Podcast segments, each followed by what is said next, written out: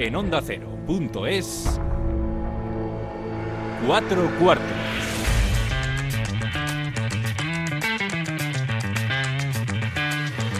David Katz.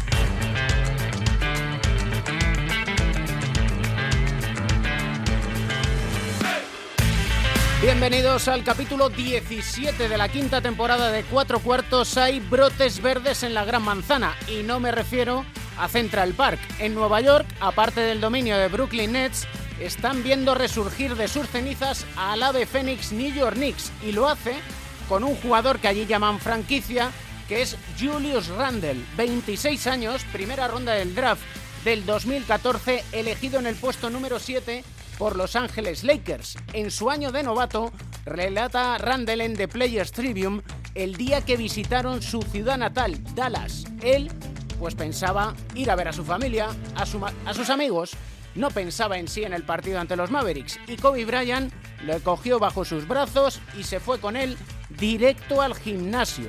Y entiende Randall que Kobe le enseñó una lección.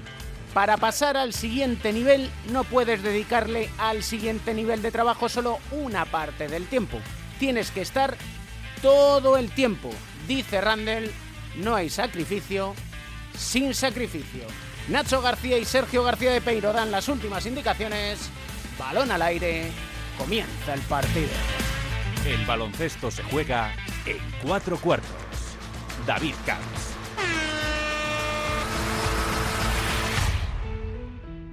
Yo no sé si tú, no sé si yo seguiremos siendo como hoy. No sé si después de amanecer vamos a sentir la misma sed.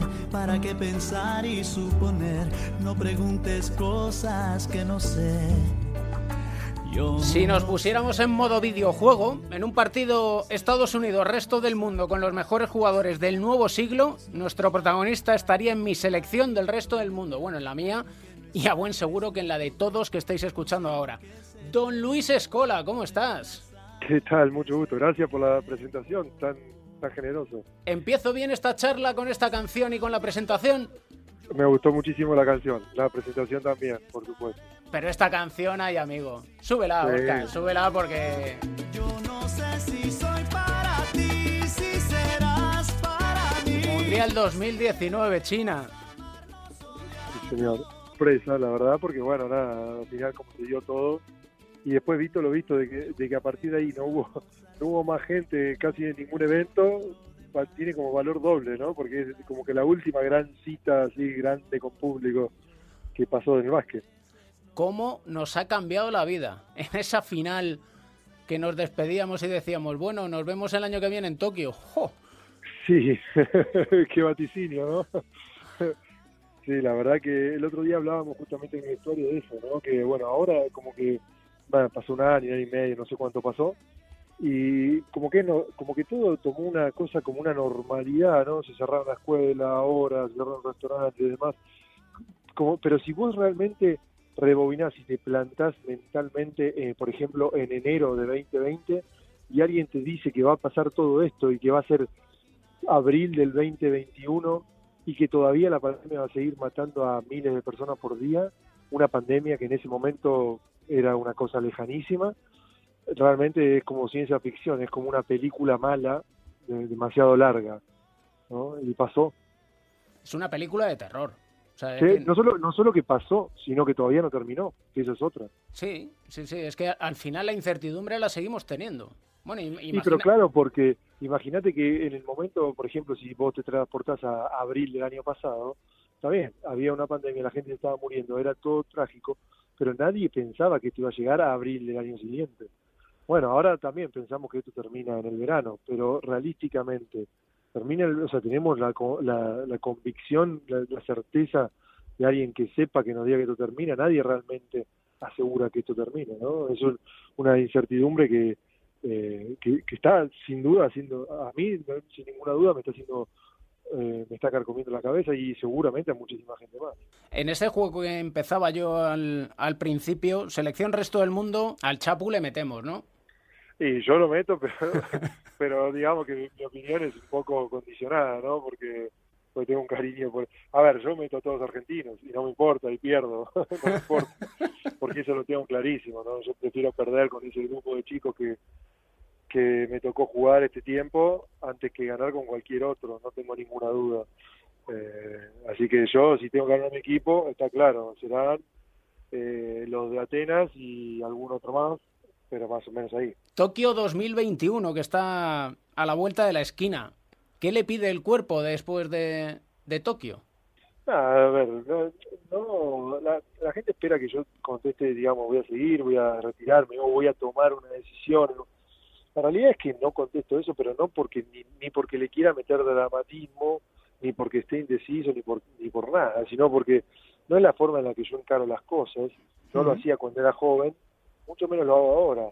La verdad es que cuando uno va envejeciendo, esto es día a día y mientras más viejo es, más día a día es y más corto los periodos de análisis, y más cortos los objetivos y más corto todo, porque la realidad es que no hay medio plazo.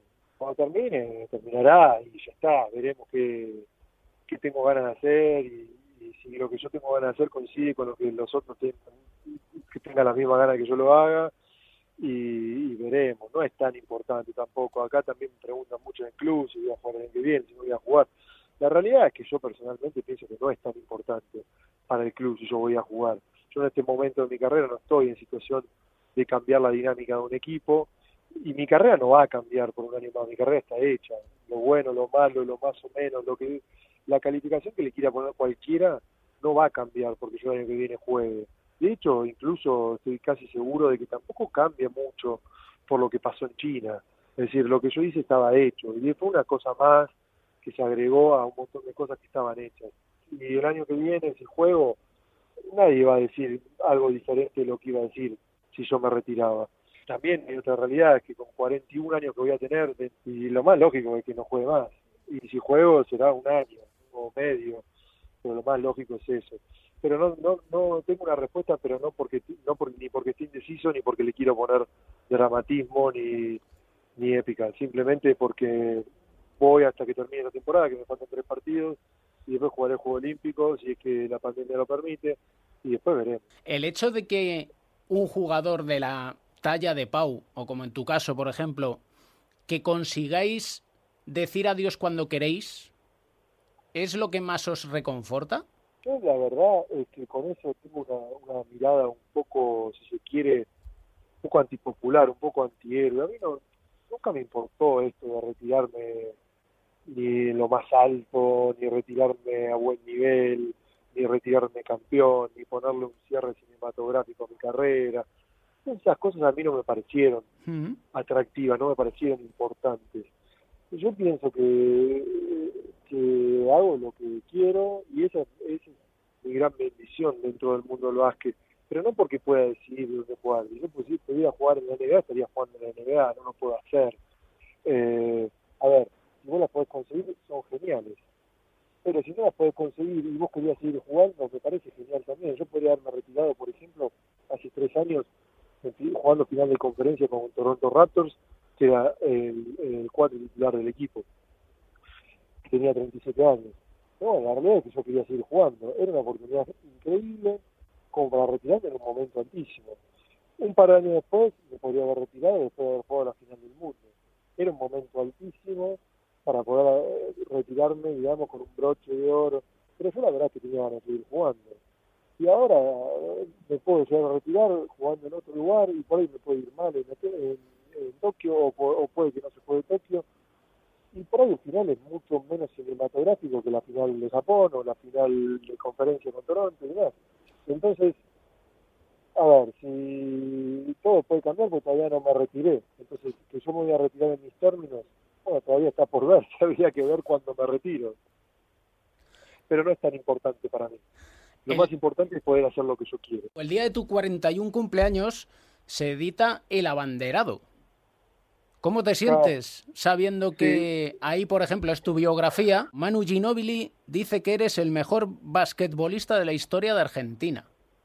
Sí, leí eh, un par de quotes que me mandaron eh, de, cierta gente, también una Gabriela Sabatini que, que me pareció increíble, eh, porque soy un gran admirador de Gabriela, obviamente eh, que lo diga Manu, eso que dijo también. A ver, estoy, estoy orgulloso, no fui parte del libro, no, no, no es mi libro, no, no es autobiografía, pero eh, la persona que lo escribió me contactó y yo le comenté que bueno, que yo no escribía un libro o no quería participar en el libro no por nada, sino porque no, no sé, como que no no no, no me salía, no, no, estaba dentro de mi personalidad escribir un libro, pero que le agradecía muchísimo de que, de que lo haya escrito, escrito y de hecho eh, me sentía halagado, ¿no? Que, me sentía muy halagado que él escriba un libro diciendo tantas cosas positivas de mí. Eh, no está escrito en primera persona, pero el gesto de que, que tuvo de, escribir mi historia se lo agradezco mucho. Eh, ¿Te apetece leerlo? Me cuesta leer cosas que hablan de mí. En algún punto lo voy a leer, pero la realidad es que me cuesta mucho leer a gente hablando de mí. Eh, de hecho, me siento mucho más cómodo leyendo cosas cuando me critican que cuando me, que me elogian. No sé por qué me da como una... No, sé describirlo, la verdad. No, sé la verdad por qué me pasa, pero me cuesta mucho. De hecho, cuando me mandó el libro, me costó abrir el, el archivo. Y bueno, después lo abrí, porque realmente no tengo un rechazo contra eso. No, es que tengo una mirada negativa contra el libro, mm. pero pero me cuesta. En algún punto lo voy a leer, no tengo duda de que lo voy a leer, pero hasta ahora no lo he leído. Al final, conociendo a Dusko Ivanovic, que le tuviste en, en Vitoria, él habla maravillas de ti. Y... Me puso muy contento leer esa cuota de, Dusko Ivanovic también, me puso muy contento. Que te tenga en ese lugar. No, pero nosotros, él, él me exigió mucho, yo entendí con el tiempo que eso era una manera de demostrarme eh, el valor que él, que él me tenía. Mm. Eh, eso lo entendí con el tiempo y le tengo un cariño muy grande, es un entrenador muy importante para mi carrera y tengo decidido cuando me retire eh, ir a dar la visita y, decírselo en persona. Lo tengo decidido hacerlo con él y con, y con otra gente que, fue importante en mi carrera. Es que, por ejemplo, recuerdo que el Chapu me contaba que Dusko en un momento pues no quería que el Chapu tirara triples. Y si tiraba triples, le ponía multa. Y el Chapu dijo, pues ponme las multas que quieras, que yo voy a tirar triples. Y eso me llevó a un momento tuyo cuando eras joven, que, corrígeme si lo he leído mal, ¿eh? que un árbitro, al hacer tú un mate cuando eras chico, pidió al entrenador que no hicieras mates. Y lo que dijiste fue, no voy a hacer mates, toma, el siguiente mate, aunque me, aunque me pites técnica. Hay que, hay que llevar un poco la contraria. Sí, me acuerdo de, esa historia, la contó Adriana Massino, una entrenadora que yo también tengo mucho cariño, fue entrenador de toda mi. El entrenador que me cobró ese técnico, después yo lo conocí, tuvimos una muy buena relación. Y, y me acuerdo la historia de Chacu. Eh, te voy a decir, o sea, la respuesta corta a, tu pregunta es que sí, hay que tener esa rebeldía. Los entrenadores siempre describen a un jugador que no comete errores, que es que, que es entrenable, eh, sumiso si se quiere, que no trae problemas, que es buen compañero y demás. Pero esos jugadores nunca, después, a la hora de cerrar los partidos, a la hora de poner titulares, a la hora de fichar, terminan fichando jugadores que tienen una personalidad casi opuesta. Esos jugadores son lo que en inglés dicen los coaches dream y todos los quieren tener en el equipo, pero los quieren tener para que para que acompañen a los coaches nightmare, a los jugadores que van en contra, a los jugadores que son más difíciles de entrenar, a los jugadores que son más rebeldes, que no se puede decirle tantas cosas, que siempre van a estar desafiándote constantemente y tirando de esa cuerda. Esa es la respuesta a tu pregunta. ¿Hay que tener un poco esa rebeldía? No, hay que tener mucha esa rebeldía desde el punto de vista del jugador a la hora de encarar una carrera y desde el punto de vista del, del entrenador o de un club o de alguien que quiera armar un equipo, tiene que tener esos jugadores, porque al final del día todo se vuelve alrededor de un jugador al final del partido, en los últimos dos, tres, cuatro minutos, con la pelota en la mano, decidiendo el futuro de una franquicia. Al final, todo termina ahí. Y ese jugador tiene que tener el carácter y la personalidad como para tomar esa decisión, sin ningún miedo y sin ninguna duda. Esos jugadores no son los jugadores que cuando llega ese momento miran para el costado y preguntan qué hago. No son esos jugadores que no se quieren equivocar. No son los jugadores que van a hacer exactamente lo que decís, son jugadores que van y van a decir, este lo gano yo, este partido es mío y no me importa nada, y van y te lo ganan. Sin embargo, toda la historia que te pueden contar de Dusko son, son verdad, o, casi toda verdad, ¿no? Habrá muchísima, muchísima exageración y demás, pero a Dusko le gustaba eso. A Dusko necesitaba eso, quería eso en su equipo. El, el Dusko quería muchísimo a Chapu, como me quería muchísimo a mí, como quería muchísimo a otros jugadores que tenían eso que él necesitaba. Me acuerdo de una vez, Dusko era durísimo conmigo, y en un momento me acuerdo que cuando nada, habla- él ni se acordará. Él tiene un hijo, Estefano, Mm. que empezó a, empezaba a jugar, tenía 15 años en ese momento, 16 años, y empezaba a jugar, no era malo, jugaba bien y él lo entrenaba y demás, y en un momento de distensión, porque además es una persona tremendamente agradable, Duco, tremendamente educada, eh, muy culta para poder hablar cuando estás en la tranquilidad fuera del, del entrenamiento. Y no me acuerdo de haber hablado y yo le pregunté por su hijo y él me hizo un comentario que a mí me quedó grabado porque él me dice, juega bien, tiene talento, entrena, pero le falta algo, me dice, le falta algo, le falta lo que lo que tienes tú, me dijo. Y yo por dentro decía, pero si me estás gritando todo el día, ¿cómo puede ser que quieras eso? Pero sí que me acuerdo de que en ese momento me creó confusión, después yo con el tiempo, cuando fui un poco más grande, entendí que si bien él, él peleaba en el día a día contra eso, él quería eso, él necesitaba eso, él valoraba eso de los jugadores. Lo cual no significa que en algún momento me haya querido matar. pero pero bueno, eh, tengo un cariño muy grande por Dusko, la verdad. Que en ese estilo de jugador, pues me viene a la cabeza Kobe Bryant. al final del día voy a decir algo por ahí un poco controversial para la gente que no que no estuvo en esos en esos puntos de rendimiento tan alto. Al final del día, cuando vos tenés gente que consigue cosas que no, no que no consigue nadie o que consiguen muy pocos, bueno, esa gente hace cosas que, que no hace nadie o que hacen muy pocos. Eh, no es que vos no podés pedirle a una persona, por ejemplo, para salirnos de un, de un lugar mucho más mundano como puedo ser Duco o puedo ser yo, Kobe Bryant, Michael Jordan, ahora está, está de moda todo el tema del Last Dance con Michael Jordan y demás, Mm.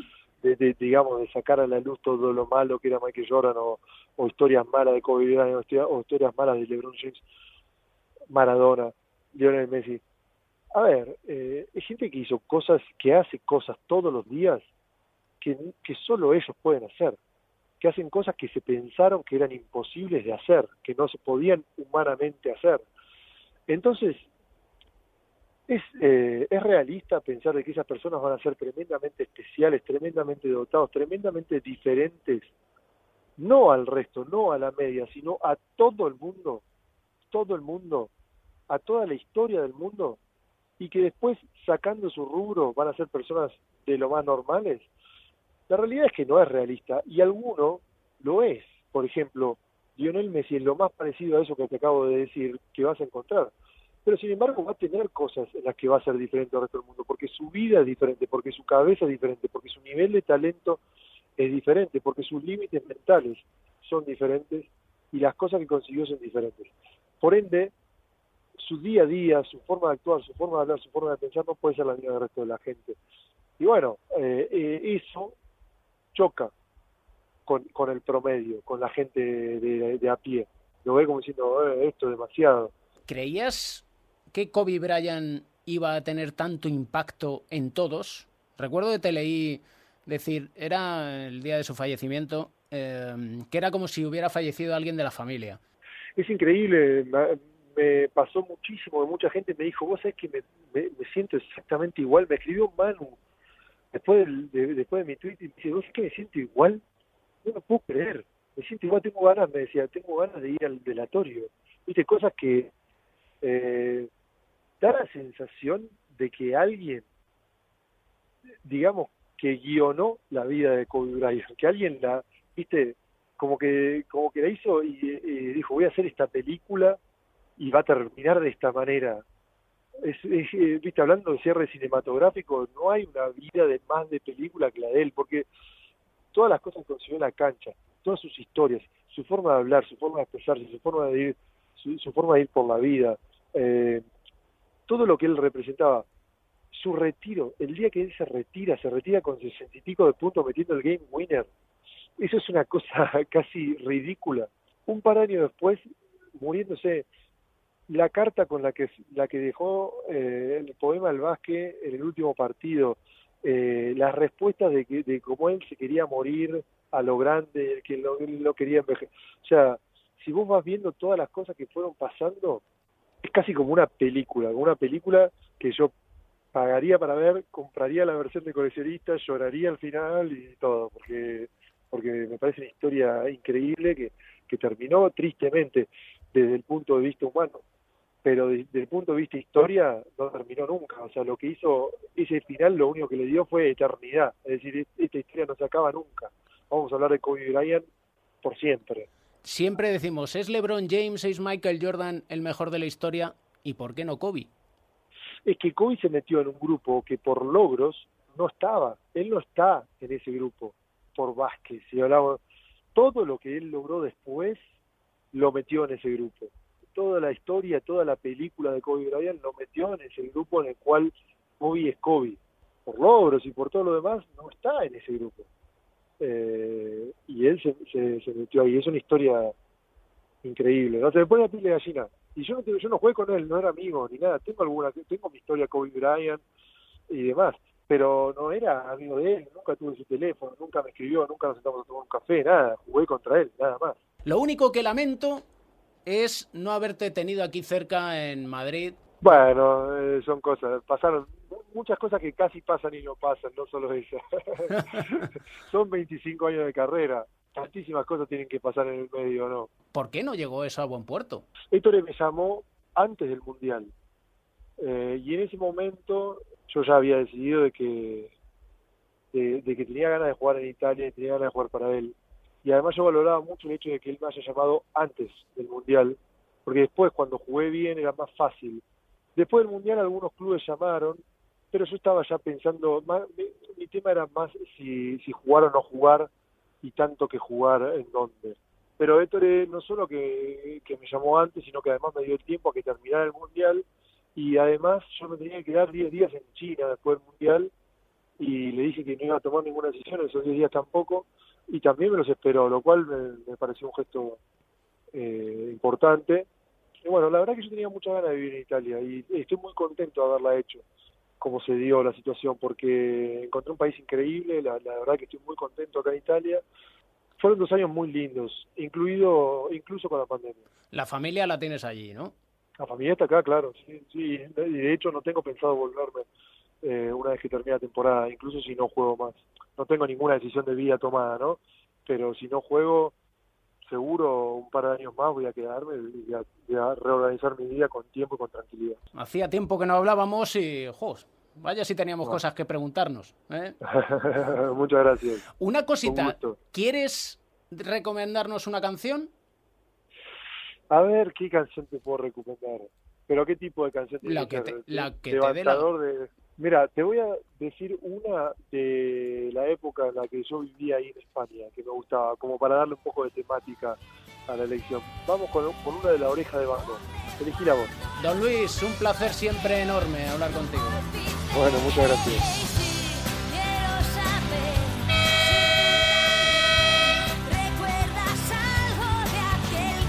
C'è anche tanto tanto talento, è una novità invece il talento impressionante del General Luis Scola. Possesso per Varese, meno di 5 minuti alla fine di questa partita, Douglas ancora nell'angolo per Scola, stessa mattonella e stesso risultato, la tripla del General Luis Scola, più 7, 24 punti per lui.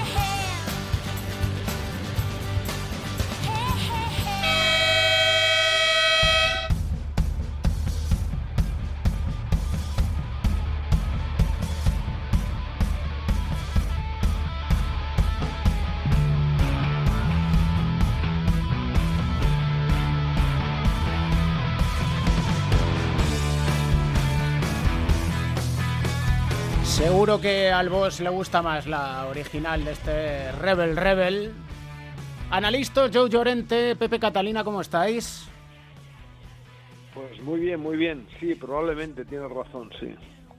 Como casi siempre. Encantado de estar aquí con vosotros.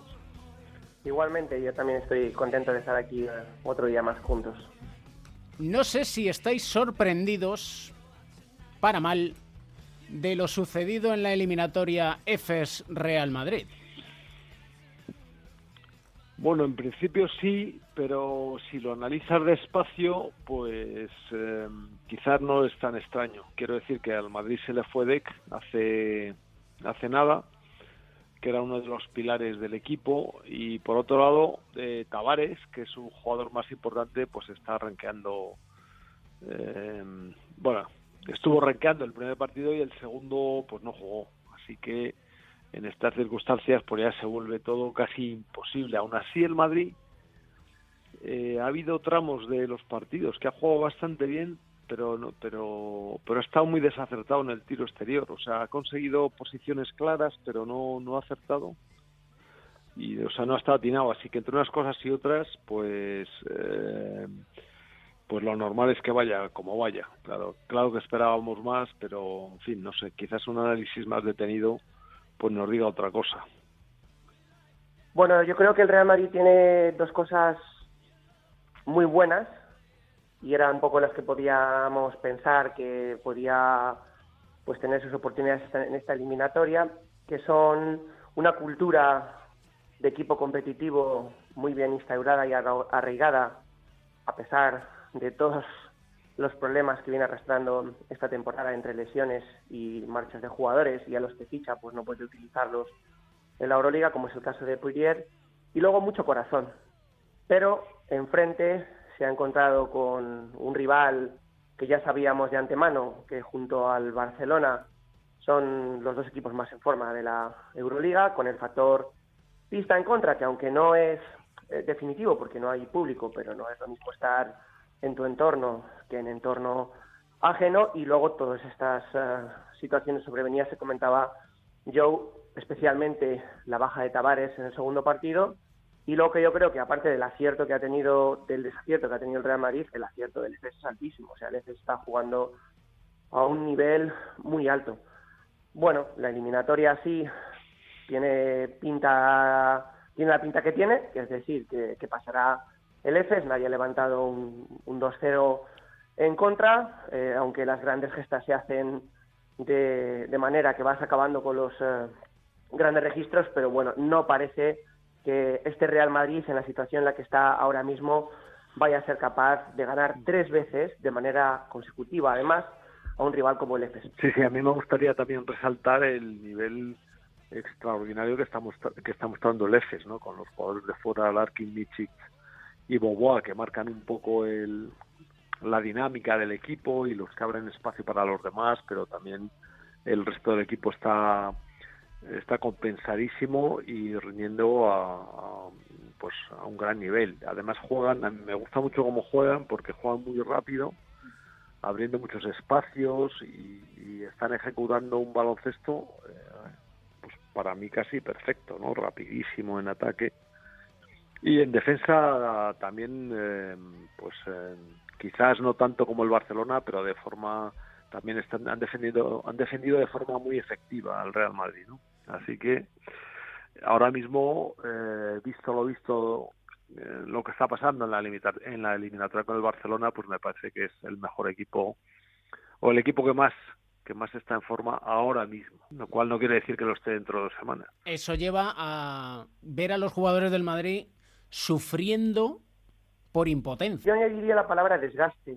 Es que mm. eh, al final el desgaste te lleva a esa sensación de impotencia.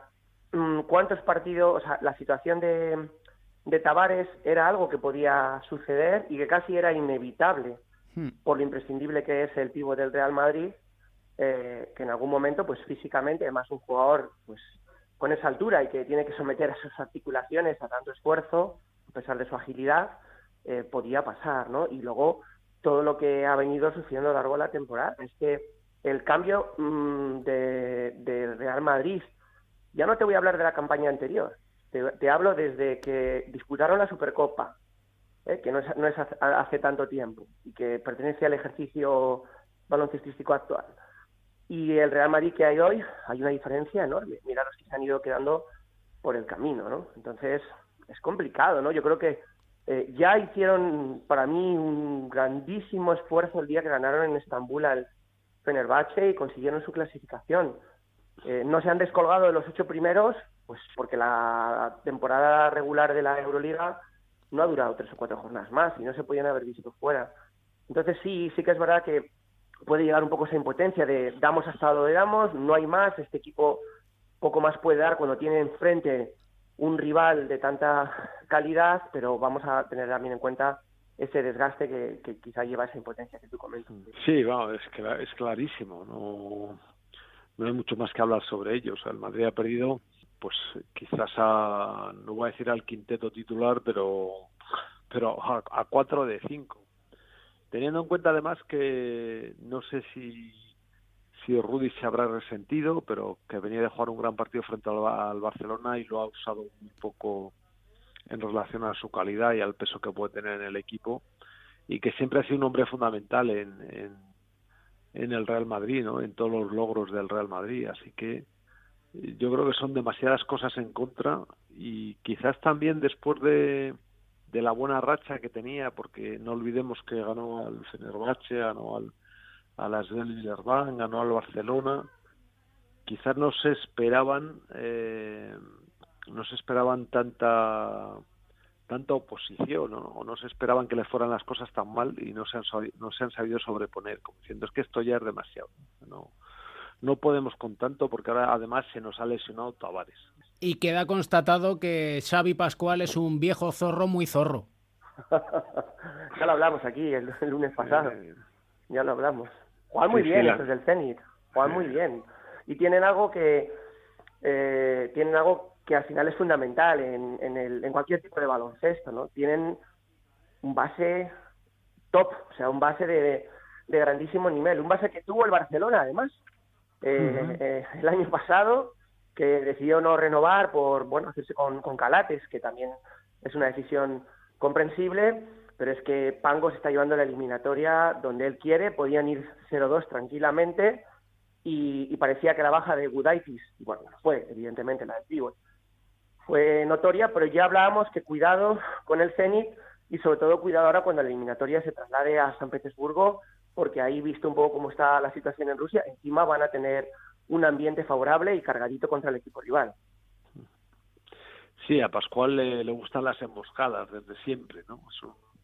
Es un entrenador milimétrico que gusta eh, que busca los puntos débiles y, con, frecuencia los encuentra. Y además el equipo está jugando muy bien. A mí me ha sorprendido eh, no lo he visto muchos partidos esta, esta temporada no pero los que había visto no me habían gustado demasiado no por eso bueno también han quedado octavos no pero la verdad es que el equipo es muy compensado está jugando muy bien y, y como has dicho tú Pepe fenomenalmente, pues podían haber ido 0-2 ahora mismo al Barcelona y, tener la eliminatoria mucho más difícil. Yo creo, de todas formas, creo que va a ganar el Barcelona, aunque, bueno, ya, ya veremos, pero vamos, eh, el Barcelona tiene, tiene una plantilla más larga, aunque alguno de, los, de sus jugadores clave está regular y finalmente en este tipo de eliminatorias eso se nota se nota mucho. Y la difícil gestión de si juego o no con Pau. No, pero eso, David, eso para mí es sensacionalismo. ¿Sí? Te quiere, sí, te quiere decir que aquí Pau Gasol cuando ha venido, el que no haya comprendido que Pau Gasol ha venido, entonces es que para mí no está al tanto de la situación. Aquí ha venido un Pau Gasol que llevaba dos años sin jugar a baloncesto, que tiene 40 años, que ha estado dos años sin jugar al baloncesto por una lesión importante y que ya con que pudiera ser de utilidad en algunos momentos de partidos, que ya lo ha sido, y en algunos momentos de la temporada, en lo que queda por delante, ya iba a bien la cosa. Si ahora el problema ya sí que Vicius es quedar bien de cara a la galería y estar más pendiente de complacer a Pau y a pues todo el respeto y toda la leyenda que hay a su alrededor, mal andaríamos. Si él no lo vio, pues no lo vio. Y yo creo que, para Pau Gasol será mejor estar vestido en el banquillo del Barcelona, aunque no te saque el entrenador dentro de que no es el escenario ideal, a no poder vestirte con ningún equipo. Por lo menos yo lo veo así. Sí, yo creo que además las propias circunstancias han, han puesto el camino muy fácil a que Vicios. Es decir, Pau ha jugado bien contra equipos inferiores en la Liga Endesa, etcétera, pero pero ha patinado eh, pues contra contra grandes equipos, ¿no? contra el Madrid, contra el Zenit el primer día. O sea, cuando, cuando los partidos se vuelven de verdad extraordinariamente duros, ¿no? Y bueno, yo creo que el, ya sí que Vicius en este sentido pues lo tiene fácil. Es un jugador más de la plantilla que de momento no está a la altura. O sea, sería absolutamente mm, irracional poner ahora eh, o a ver cómo lo digo, poner en riesgo todo el trabajo de toda la temporada simplemente por complacer a un jugador que acaba de llegar, no sería... Sí, y a un jugador y a lo mejor a una opinión pública y la gente que está pendiente de ello. Yo tengo una frase, vamos, que no es mía ni mucho menos, pero que es clarísima a la hora de gestionar las plantillas. Tan malo es tener pocos efectivos como hmm. tener muchos. No es hmm. fácil, no es fácil gestionar tantos efectivos porque uno dirá, mejor que sobre que no que falte. Sí, por supuesto. Pero hay un momento que en ese que sobre, el conseguir que todos estén bien o la mayoría estén bien al unísono no es nada fácil.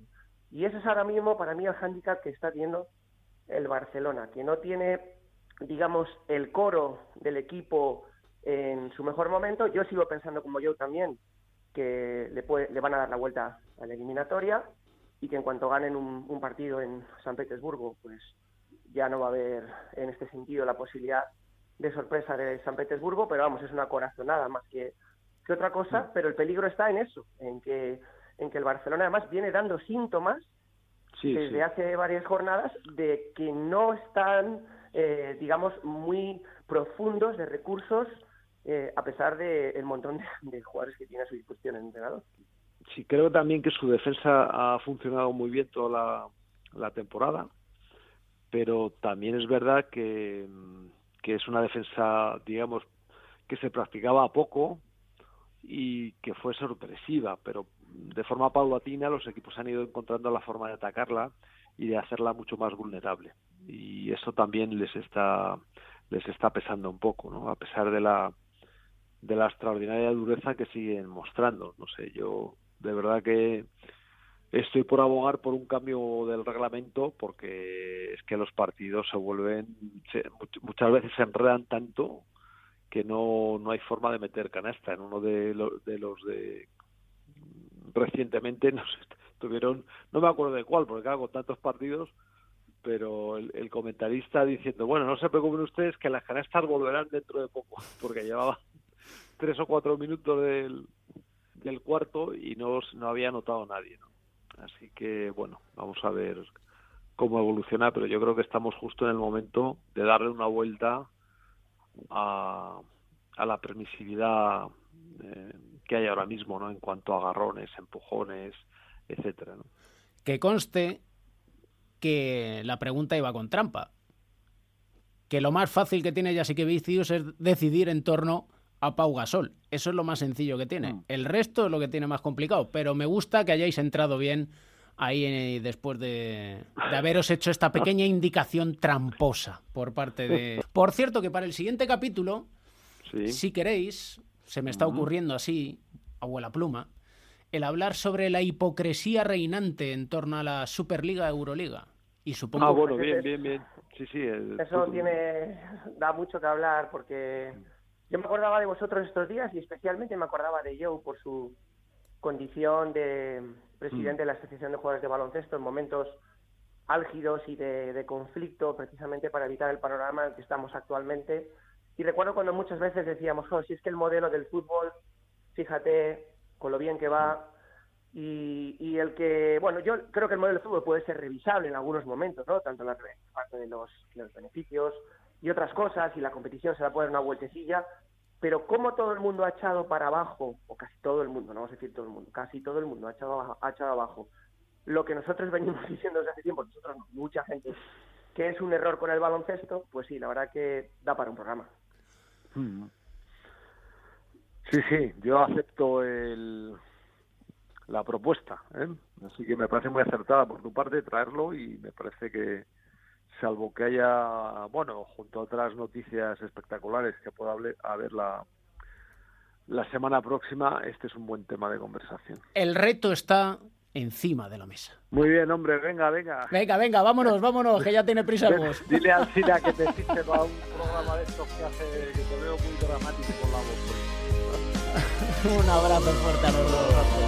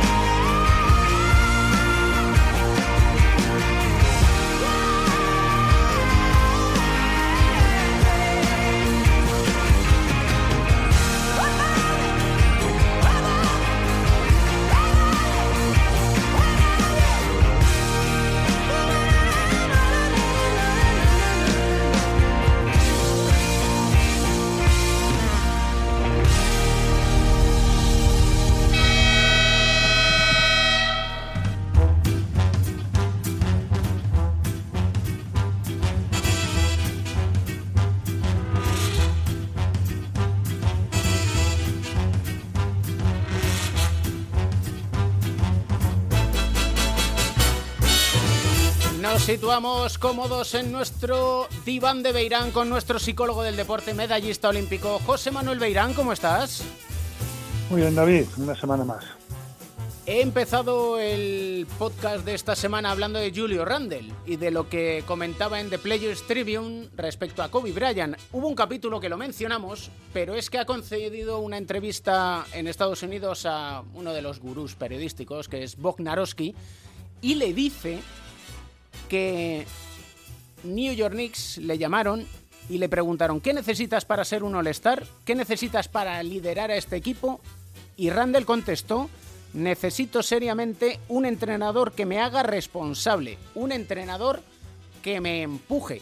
Y esto enlaza con lo que nos ha contado en este capítulo Luis Escola respecto a Dusko Ivanovic, a quien tiene en un pedestal. Y la pregunta es, ¿Es necesario un entrenador que te empuje? Pues la verdad es que no es que sea necesario, hay gente que no lo necesita, pero naturalmente que te puede ayudar. O sea, que tengas un entorno que te, que te exija es bueno. Lo que es muy importante es que, que, aprendas eso. Eso que decías de Randall, que cuando, eh, cuando él decía que, que necesitaba que Kobe es el que le había enseñado que tenía que trabajar más, que, tenía que exigirse más. El mérito lo tiene decirlo, pero sobre todo aprenderlo, escuchar eso y entenderlo. Tú cuando necesitas, cuando quieres algo, sabes que tienes que pagar por ello y cuanto más importante es lo que quieres, más tienes que pagar. Y muchas veces no nos enseñan eso. Parece que, bueno, solo con que lo hagas de cualquier manera ya vas a llegar, solo con que le dediques tiempo. No, necesitas mucho más que eso. Y algunas veces los entrenadores hay muchos entrenadores que te ayudan. Incluso algunos te pueden ayudar sin querer. O sea, hay algunos que a lo mejor dices, bueno, este tío mm, pues eh, me está, eh, parece que no me está ayudando, me exige demasiado o, o, me saca poco. Incluso esos te pueden ayudar. Todo depende de cómo reacciones tú ante esa situación. Si tú lo que haces es decir, bueno, pues lo que voy a hacer es seguir trabajando a pesar de que a este tío no le gusto, a pesar de lo que me está haciendo, yo sigo trabajando duro, ese te está ayudando también que, es bueno que, te exijan, naturalmente, que no te dejen, que no te conformes y que los que están alrededor tampoco se conformen con eso. Con la reflexión de Luisa Escola, cuando nos cuenta que entendí con el tiempo que es una manera de demostrarme el valor que él me tenía, se me ocurren dos reflexiones. Por un lado, la del jugador, que siendo joven, cada vez que alguien le dice que haga una cosa, esa rebeldía casi nata, le lleva a no entender precisamente que la exigencia es por su bien. Ya, muchas veces te das cuenta cuando ya ha pasado el tiempo de, quiénes son las personas que te han ayudado, cuáles son los entrenadores que te han ayudado más. Pero es interesante eso que dice, porque eso es una de las cosas que tienen que entender también los jóvenes y los padres de los jóvenes, de los que están empezando, que algunas veces cuando dicen es que este entrenador me tiene manía, me exige mucho, es al que más me pide, el jugador al que más le exige, eh, soy el que más broncas me lleva. Pues algunas veces hay que decirles que, que si está haciendo eso es porque cree en él o es porque cree que lo puede hacer mucho mejor. Sería muchísimo peor que no le dijera nada o que todo lo que le dijeras que estaba bien, que no le hiciera mucho caso. Cuando te exigen algo, cuando te están pidiendo algo es porque creen que lo puedes conseguir. Lo que pasa es que algunas veces tardas en darte cuenta de eso.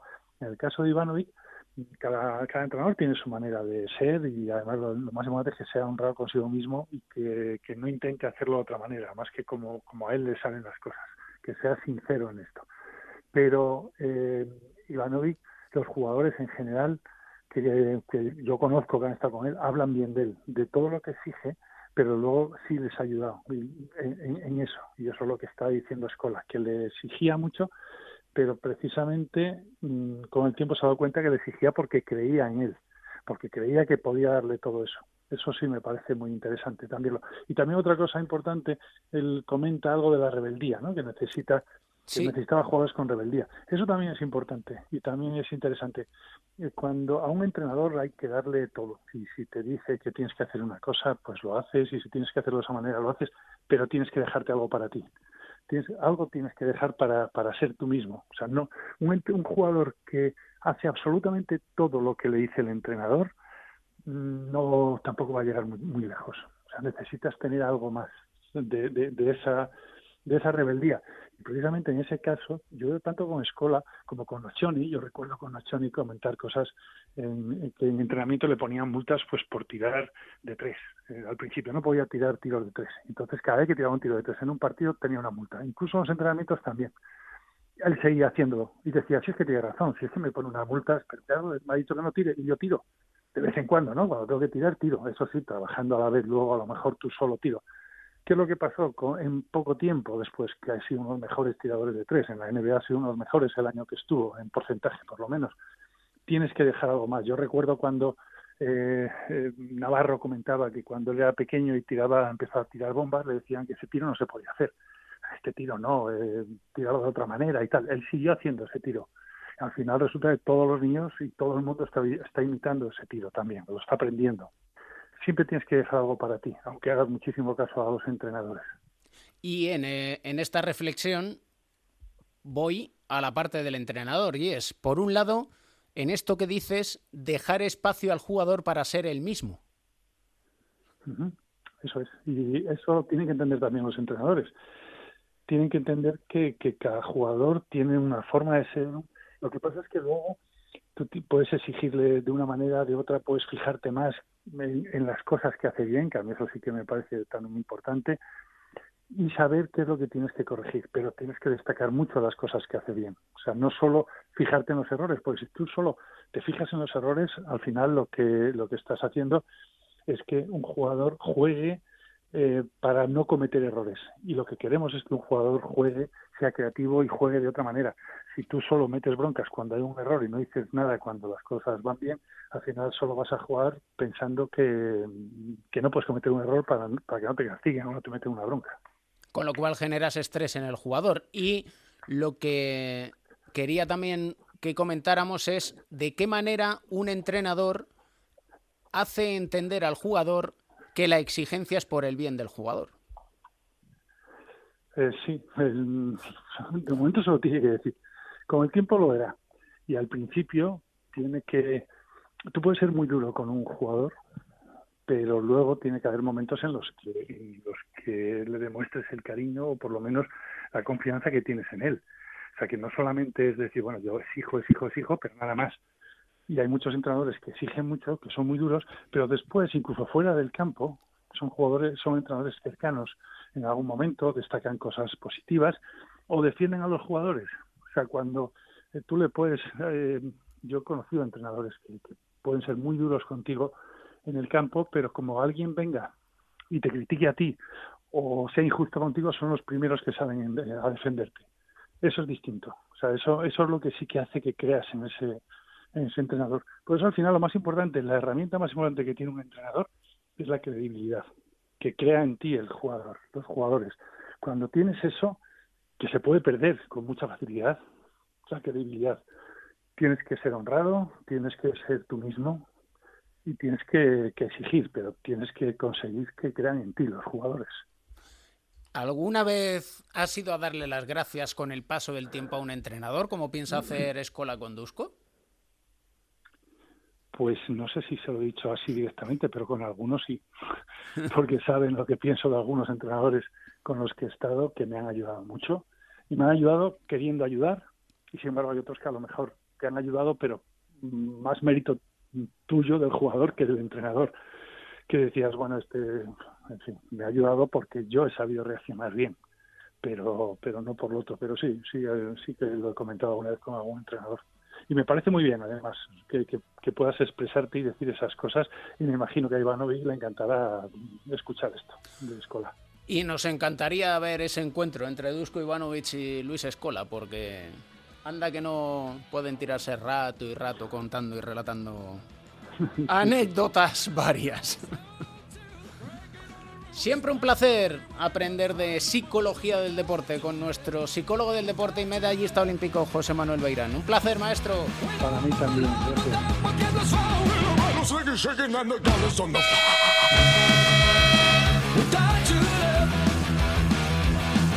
Randall puts up another three and knocks it down. Randall from three. Three threes. Randall 13, looking for more. Spinning on Siakam into the paint. Randall on the fade, gets the roll.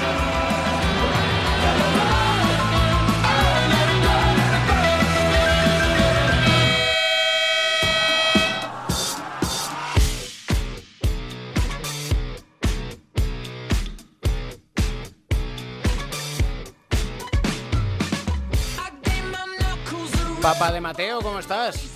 ¿Qué pasa? ¿Cómo estamos? Que dice Pereiro que como le van a caer palos, que tiene alergia. tiene alergia a la crítica. Tiene alergia al trastoking. Claro, como sabe que vamos a hablar de Margasol, pues le van a caer palos. Ay, amigo. Esta canción de Royal Blood. hay que ser de Mark. Hombre, eso siempre. Este, este tema de Royal Blood se llama Travel Coming que quiere decir un problema está en camino. Vamos a escuchar a Marga Sol después de el partido del otro día, cuando le preguntaban por el minutaje que está jugando, que tan pronto juega como tampoco no juega, como tan pronto tiene pocos minutos. Mira, escucha, Edu.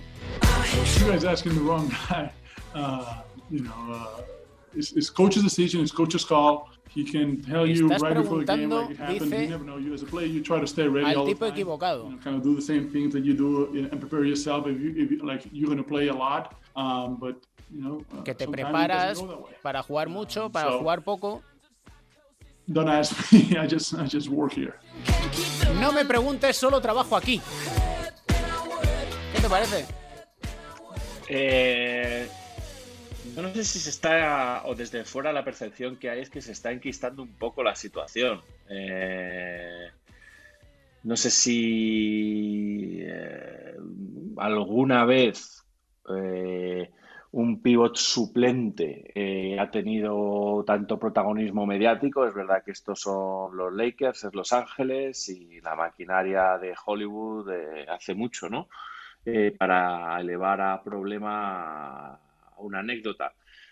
Eh, es verdad que para mí Mark está siendo infrautilizado en, Los Ángeles. Eh, Pereiro defendía que, claro, la rotación, que ahí hay mucho que, jugar, ¿no? Eh, pero bueno, yo creo personalmente, Mark es una debilidad, me parece que es uno de los mejores jugadores, más inteligentes, un base metido en el cuerpo de un 2-13, 2-15, en un 7 pies, y que puede aportar muchísimo. Creo que la película cambiará con los, eh, con los playoffs, como se suele decir allí en Estados Unidos, y bueno, vamos a ver qué pasa, pero eh, esa frase de yo solamente trabajo aquí, bueno. Y otra antes que le, que le, según le dicen, bueno, ¿cómo estás sintiéndote y tal? Y dice, eh, la verdad es que a todo jugador le gustaría tener claro qué hacer, cuántos minutos va a disputar, cuál va a ser su papel dentro del equipo. Yo creo que hay jugadores que necesitan saber lo que se espera de ellos y lo que se quiere que hagan de ellos, porque si no, te vuelves loco. Si no, un día dices, hoy no he jugado porque a lo mejor en el anterior partido tiré un triple que no tenía que tirar o hice un pase que no sé qué. No lo sé. Yo creo que cuanto más claro lo tengan y más en un equipo como los Lakers, en el que yo creo que el escalafón ¿no? de, de, mando está muy, muy claro, pues eh, todo ayuda. Eh, lo que pasa es que no sé por qué no hay esa reunión de eh, de entrenador-jugador en el despacho, allí en el segundo, en el búnker de los Lakers, y, hablar las cosas. Si es que yo creo que muchas veces una charla a tiempo arregla, arregla, todo, tipo de problemas. Ya lo comentaremos en el siguiente capítulo con Pereiro, pero Jokic, Curry, Curry, Jokic.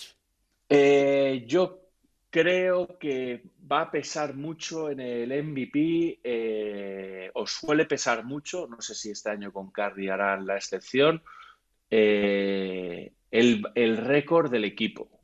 Eso es algo que se tiene mucho en cuenta. O es, rara vez ves un MVP en un equipo perdedor. Es verdad que Golden, State este, va a pelear eh, o su objetivo será bien meterse por méritos propios en, los playoffs o, o en el, el play-in prácticamente está garantizado porque no creo que los Pelicans les, les, atrapen.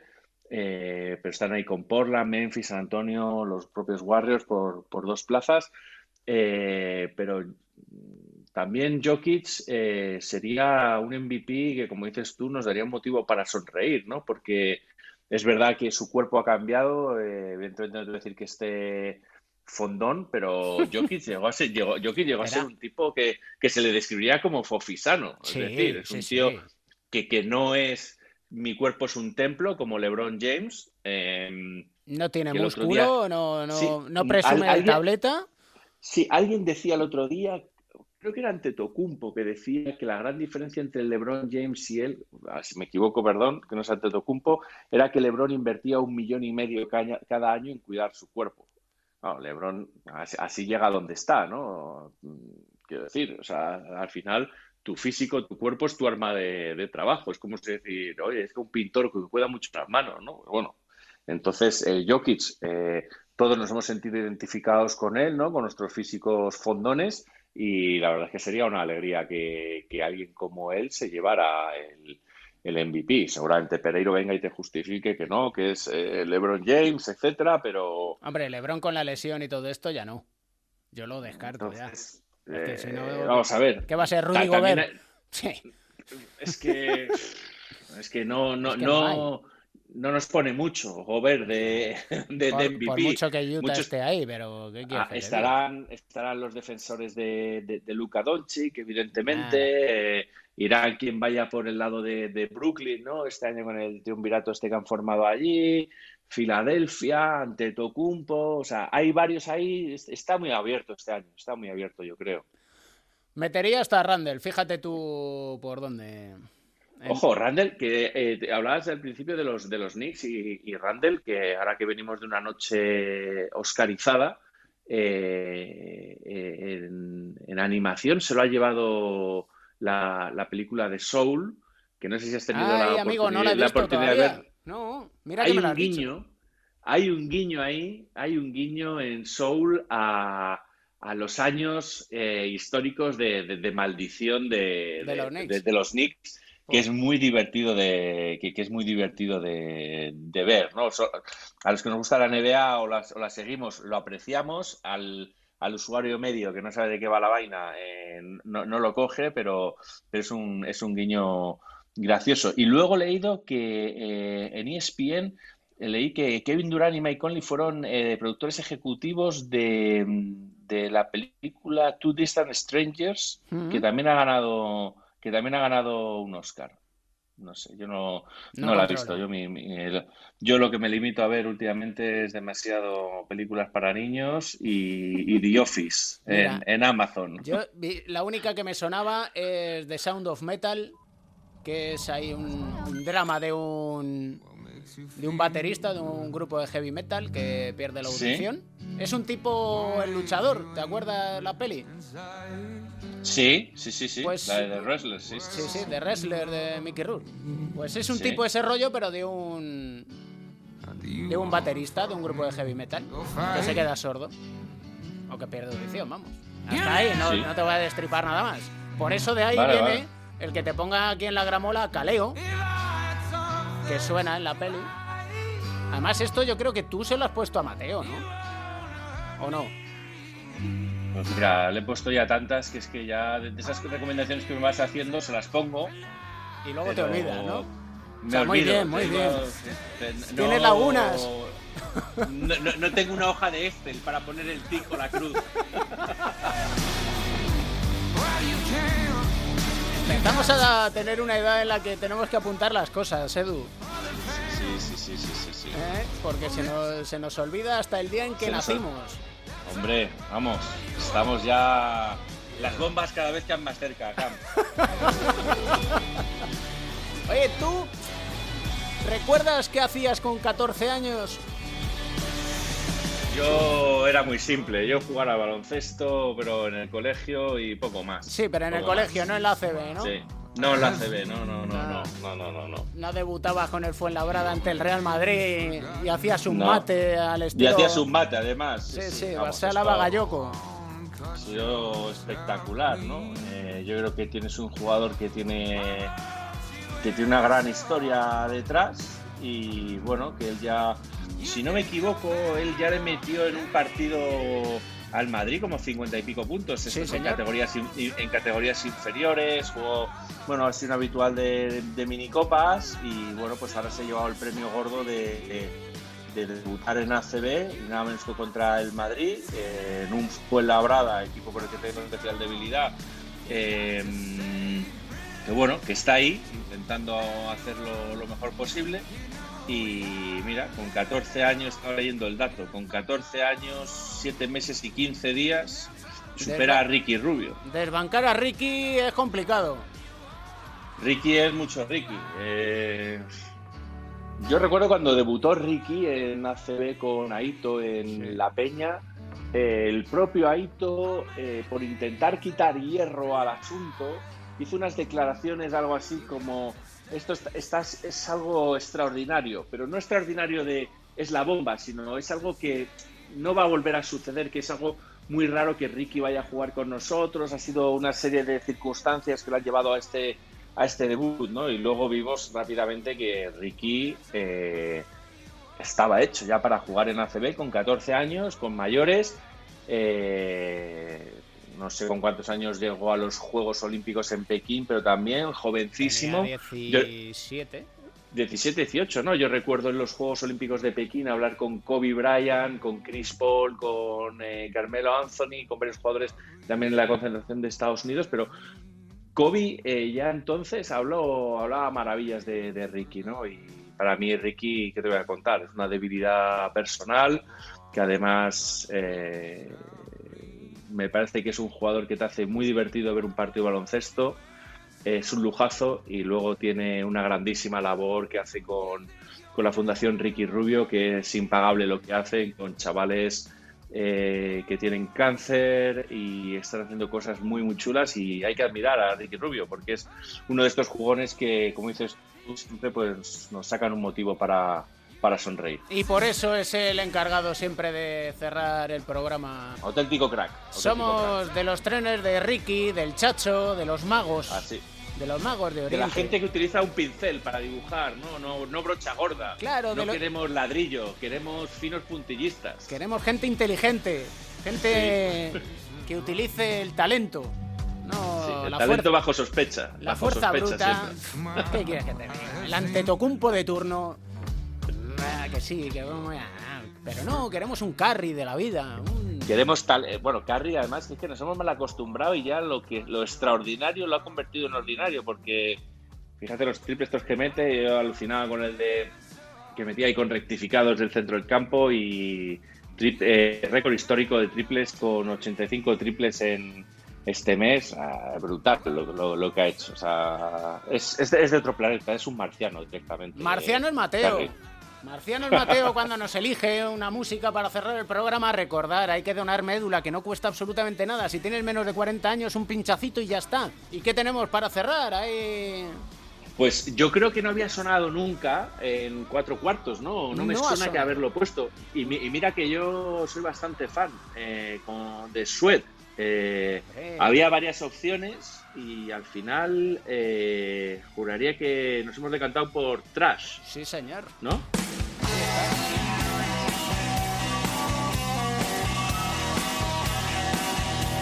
Esto es ya del tercer disco. Esa portada del primer disco con dos hombres besándose levantó ampollas en los años 90. ¿Levantó? Levantó. Levantó. No seas malvado, que sabes que el día que se graba, ojo, el día que estamos grabando este podcast es el Día Internacional del Pene. Que lo sepas. Oye, ¿por qué no has llamado a, A Pablito Aguilar otra vez. a Pablito Aguilar? Le voy a escribir un mensaje a ver si fue al Festival del Falo, allí en Kawasaki. Si es que al final, Edu, si es que hagamos lo que hagamos, siempre Esto, encontramos. Todos los caminos van a lo mismo. todos los caminos conducen a no sé dónde.